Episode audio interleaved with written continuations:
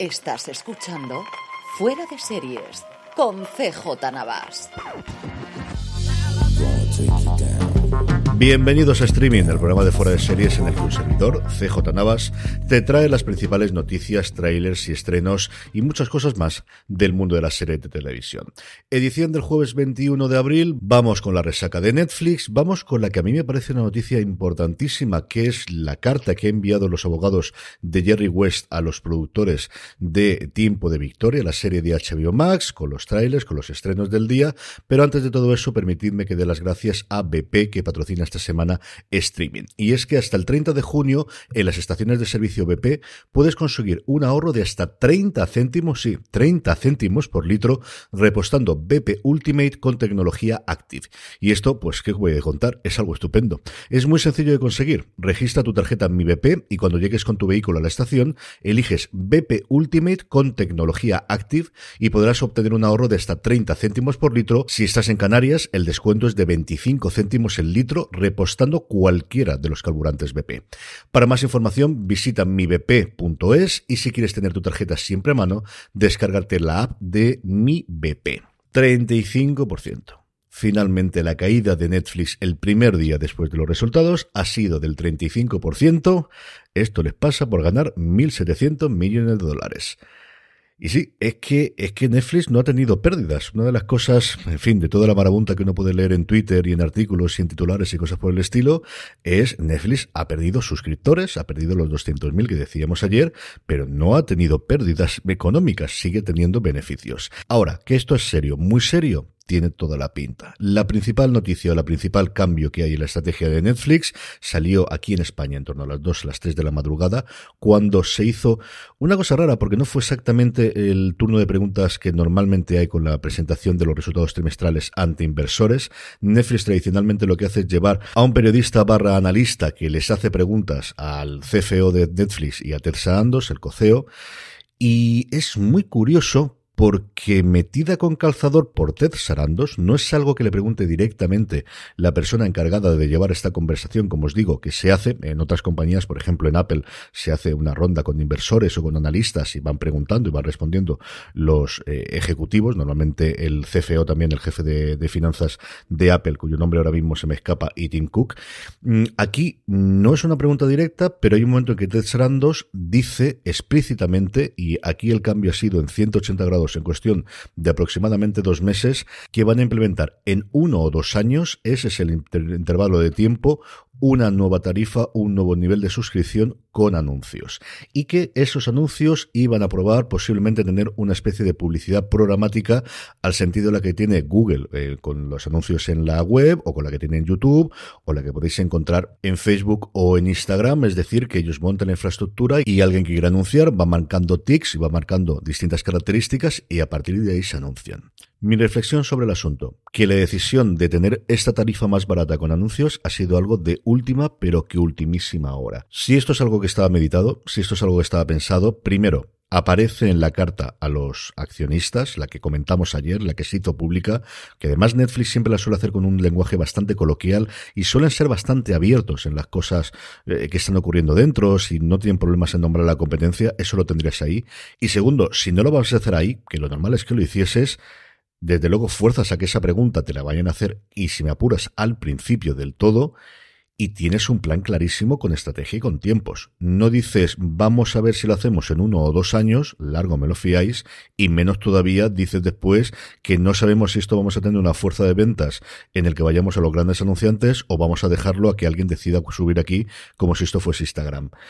es una improvisación mm, que no es nada habitual. Y más allá de los números de las suscripciones, más allá de que ganen más o menos dinero, más allá del batacazo del 35% del que puede haber, pues como en todos los caos, ¿no? Muchísimos padres y muchas razones, y ahí tenéis todas las opiniones que queráis en Twitter y en lugares acerca de si están haciendo malas series, series pobres, series para otros públicos, pues series demasiado generalistas, que no hacen lo de antes, que han perdido catálogo, es decir, todas y cada una de ellas, pues entiendo que cada una tendrá un cierto porcentaje y mejores datos que Netflix no hay nadie que tenga acerca de por qué se están yendo los suscriptores, más allá de dos hechos objetivos, que es por un lado el incremento de la competencia, ese es absolutamente indudable, y por otro lado la subida de precios, que también es indudable y se dio en todos sus territorios importantes a lo largo del año pasado, del 2021. Eso sí que son dos hechos absolutamente incontrovertibles y a partir, por, a partir de ahí, que las series sean mejores o peores o no las que esperaban o no era el de antes, no hay. Y luego, este no es objetivo, pero yo creo que sí que es un sentimiento lo suficientemente grande de, comentaba con Pedro Andar en una cosa más que me podéis escuchar también, eh, hablando un poquito de Apple, pero hablando también de este tema, mm, Netflix ha dejado de ser la cadena o la plataforma que mola. Esa Netflix se presentaba amable, cachonda, divertida, que mm, te traía tu sitcom favorita para que pudieses ver dos o tres episodios todos los días, que te traía novedades, que cuidaba tus series, que te rescataba alguna de ellas y le daba nuevas temporadas, que renovaba las temporadas o renovaba las series sin ningún problema desde el principio por suficientes o por muchas temporadas,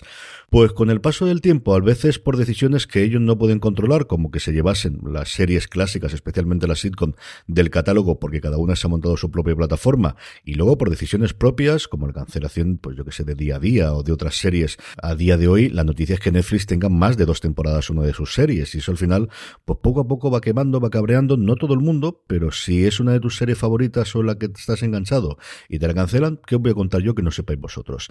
Y creo que ese sentimiento, que es muy complicado después de volver a recuperar de ser el sitio que molaba, tanto para la audiencia, para los espectadores, como también, y esta es la segunda derivada que va a ser problemática para los creadores, Kanye Barris se alargó de su contrato multimillonario y firmó con Paramount Plus, está a punto de terminar el contrato que tenía con Ryan Murphy y todo apunta a que se va a volver a Disney Plus, y a día de hoy los creadores se piensan muy seriamente si llevan la serie a Netflix, porque no tienen control sobre ello, sí, le prometen 220 millones de suscriptores a nivel mundial, pero cada vez el resto de las plataformas se empiezan a tener ese hueco y si hay otros sitios como Apple, por ejemplo, que es la que más paga a los creadores, al menos por todas las noticias que yo puedo leer en medios americanos, eh, que te va a querer, que te va a hacer promoción, que no va a estrenar tu serie junto con 34 productos más y que le va a tener cierto cariño y te paga más además, pues eh, ahí se puede encontrar un pequeño problema a corto y medio plazo. Mm, estas cosas de la confianza, estas cosas de la imagen de la marca, es muy fácil perderla y muy complicado después recuperarlo. Dicho eso, que siguen teniendo 221 millones de suscriptores, que sigue siendo la plataforma con más contenido, que en mi casa, por poner el ejemplo y poner, poner la parte anecdótica, ya digo yo que no se va a poder quitar en mucho tiempo, especialmente por los críos. Y esto es una cosa que a mí me gustaría saber mucho los datos acerca de, de qué tipo de contenido infantil y de cuánto funciona, porque tengo la corazonada que es mucho más importante de la que normalmente nos podemos imaginar. A ver qué tal le funciona Stranger Things, a ver qué tal le funciona la vuelta de The Crown, a ver qué tal le funciona, si pueden tener dentro de nada la segunda parte del juego de calamar y a ver cuál es su próximo éxito internacional. El que lo ha sido recientemente, y enganchamos ya con el resto de las noticias, que si no, me quedo en Netflix Cloud y no acabamos el programa hoy, es Bridgerton. Bridgerton ha batido su propio récord con la segunda temporada, con 627 millones de horas vistas de la segunda temporada, 2 millones más que la primera temporada, en esta métrica que es la oficial que da Netflix. Ahora, eso sí, si miramos la de mayor éxito, el juego del calamar tuvo más de dos veces este número. 1.650 millones de horas vistas tuvo el juego del calamar, que más que una serie fue un fenómeno. Madre de Dios, nunca me acordaba, yo creo que lo leí en su momento, pero no me acordaba y cuando lo pones en comparación es una cosa brutal. La siguiente es Stranger Things, como podéis imaginaros. Y del tema de la semana de ayer al tema de la semana de hoy. Y es que Jerry West, el logo, la persona cuya efigie, cuya imagen eh, representa la NBA, cuando veis el logo de la NBA, ese Jerry West, el antiguo entrenador y posteriormente ejecutivo directivo de operaciones deportivas de Los Ángeles Lakers y leyenda en general de la NBA, a través de sus abogados ha enviado una carta a HBO Max. De hecho, se la ha mandado al nuevo jefe de Warner Brothers Discovery después de la fusión, David Zaslav, con copia también a los productores, incluido Adam McKay, pidiendo que se retracten públicamente de la imagen que han mostrado de su representado, Jerry West, en la serie, especialmente en el segundo capítulo de la misma. Y yo siempre os digo que normalmente cuando uno hace un biopic, cuando hace al final una versión ficcionada de un hecho real, eh, la tendencia es comprar un libro y adaptar ese libro porque eh, los abogados de esa editorial ya tuvieron que pasar todos los filtros necesarios y de esa forma uno se cubre las espaldas. Y eso es lo que ocurrió en Winning Time o en Tiempo de Ganar. Se basaba en un libro llamado Showtime. Como existe una plataforma llamada Showtime que es competencia de HBO, no le van a dar ese nombre y por eso lo cambiaron por Winning Time por Tiempo de Ganar. Y esto es cierto pero lo de Jerry West no sé cómo va a acabar el invento. ¿Por qué? Porque los abogados aquí muy hábilmente han hecho dos estrategias. Por un lado, decir, tú me dices que todo está basado en el libro, pero eso es mentira. Porque este hecho, este momento, este momento, este momento, que además son los más cafres, de Jerry West borracho, de Jerry West eh, histérico, de Jerry West cogiendo su, su trofeo de MVP de la, de la NBA y tirándolo contra una ventana, esto no aparece en ningún sitio en el libro. Y tengo todas las declaraciones de toda esta gente de los Lakers diciendo que eso no es verdad. Con lo cual, no sé legalmente cómo estará la cosa, pero al menos que se pueda valorar, yo creo que esto cierto recorrido tiene. Esa parte, yo creo que es bastante inteligente, no lo había pensado hasta ahora y puede cambiar mucho a partir de ahora el cómo se pueden hacer las series y adaptando de los libros e inventando escenas que no aparezcan dentro del libro. Y luego la segunda es es que hay un montón de apoyos que tiene la, carta de exentrenadores, de ex ejecutivos y sobre todo ex jugadores, antiguos jugadores de los Lakers. Incluido, y este yo creo es el nombre propio más importante, Karim Abdul-Jabbar, que por fin ha roto su silencio y se muestra en contra de la, de la caracterización que se hace de Jerry West en la serie. Tener a Karim en contra, esto ya tiene que picar dentro de HBO, porque al final es una figura pública tremendamente reconocida en Estados Unidos, especialmente en círculos liberales en el sentido americano del término, es decir, demócratas, donde siempre ha pescado HBO con todos sus programas, con todas sus series, con todos sus programas de entretenimiento como el de John Oliver o como hizo en su momento LeBron James. Y tener en contra a Karim, esto puede ser una cosa bastante, bastante complicada conforme está depolarizado el mundo americano del deporte, el mundo americano de política. Esto no tiene ninguna buena pinta, lo puedo decir desde ya. Y además es que la carta termina de una forma bastante, bastante tajante. Los abogados le dicen, para mitigar el daño que ha causado, a nuestro cliente que tiene 83 años, que lo dicen también en otro momento de la carta, exigimos, we request, venga, traduzcámoslo por exigimos, que yo creo es la forma más sencillo, que emitan una retracción de la representación falsa de Jerry West en Winning Time no más tarde de dos semanas desde la fecha de esta carta. Así que, tic-tac, tic-tac, vayamos contando el tiempo. Y continúa. Además, le deben a Mr. West una disculpa por su mm, falta esa representación de su trabajo y su legado, más damages, es decir, resarcción económica por el daño que le ha causado a su estelar, a su reputación estelar y bien ganada. Y es que una de las cosas que pone, y yo creo que este es el otro punto importante de la carta, es cómo la gente entiende que esa representación de Jerry West es la persona real. Y lo que hacen es seleccionar unos comentarios en Twitter en el que dicen quién suponía o quién iba a saber que Jerry West era un borracho, no tenía idea que Jerry West era un psicópata, un capullo, un payaso absoluto, un loco y posiblemente mi favorita, a Drunkas Hater Who Didn't Want Magic, algo así como un capullo borracho y el hater yo diría que aquí lo que quiere decir es racista que no quería Magic. Y esa es otra parte que también es importante porque al final lo que está dando a entender es que la gente se va a quedar, y este es el problema de los biopics, con que ese Jerry West es el Jerry West real.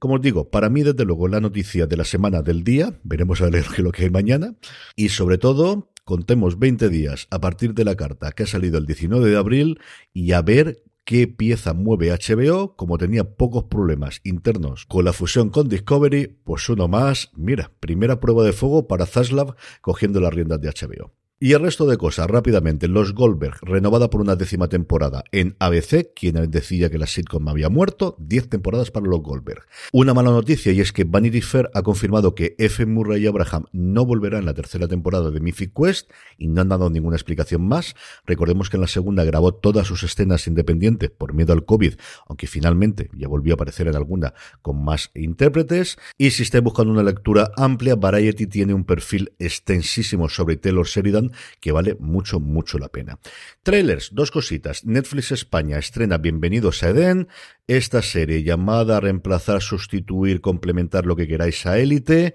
y desde luego, si es eso, lo ofrece absolutamente todo. El tráiler lo que nos muestra es una mezcla entre élite y Nine Perfect Strangers o Nueve Perfectos Desconocidos, la miniserie de HBO, encabezada por Nicole Kidman, de hecho Amaya Salamanca, y no recuerdo el rodaje, si coincidiría o se habría rodado precisamente Nueve Perfectos Desconocidos, pero parece que esté haciendo el mismo papel que hacía Nicole Kidman en la serie de HBO. Y por otro lado, Peacock ha mostrado el tráiler de Angeline, una mm, biografía, un nuevo biopic sobre una especie de modelo curiosa que se hizo muy famosa en los años 80 en Los Ángeles por aparecer en cartelería, en, billboards que llaman ellos, en los carteles de en todos Los Ángeles, por aparecer siempre de rosa y con Cadillac rosas y con su melena rubia, una personalidad que os aseguro que yo desconocía por completo, y el tráiler, hombre, Amy Rossum al final es alguien que siempre me gusta mucho. ¿Por qué comentamos esto? Porque así hacemos un poquito más de fuerza para que llegue Sky Showtime, que así la podemos ver en España, porque tiene que venir, además de la serie de Paramount Plus, la de Peacock aquí a nuestro país.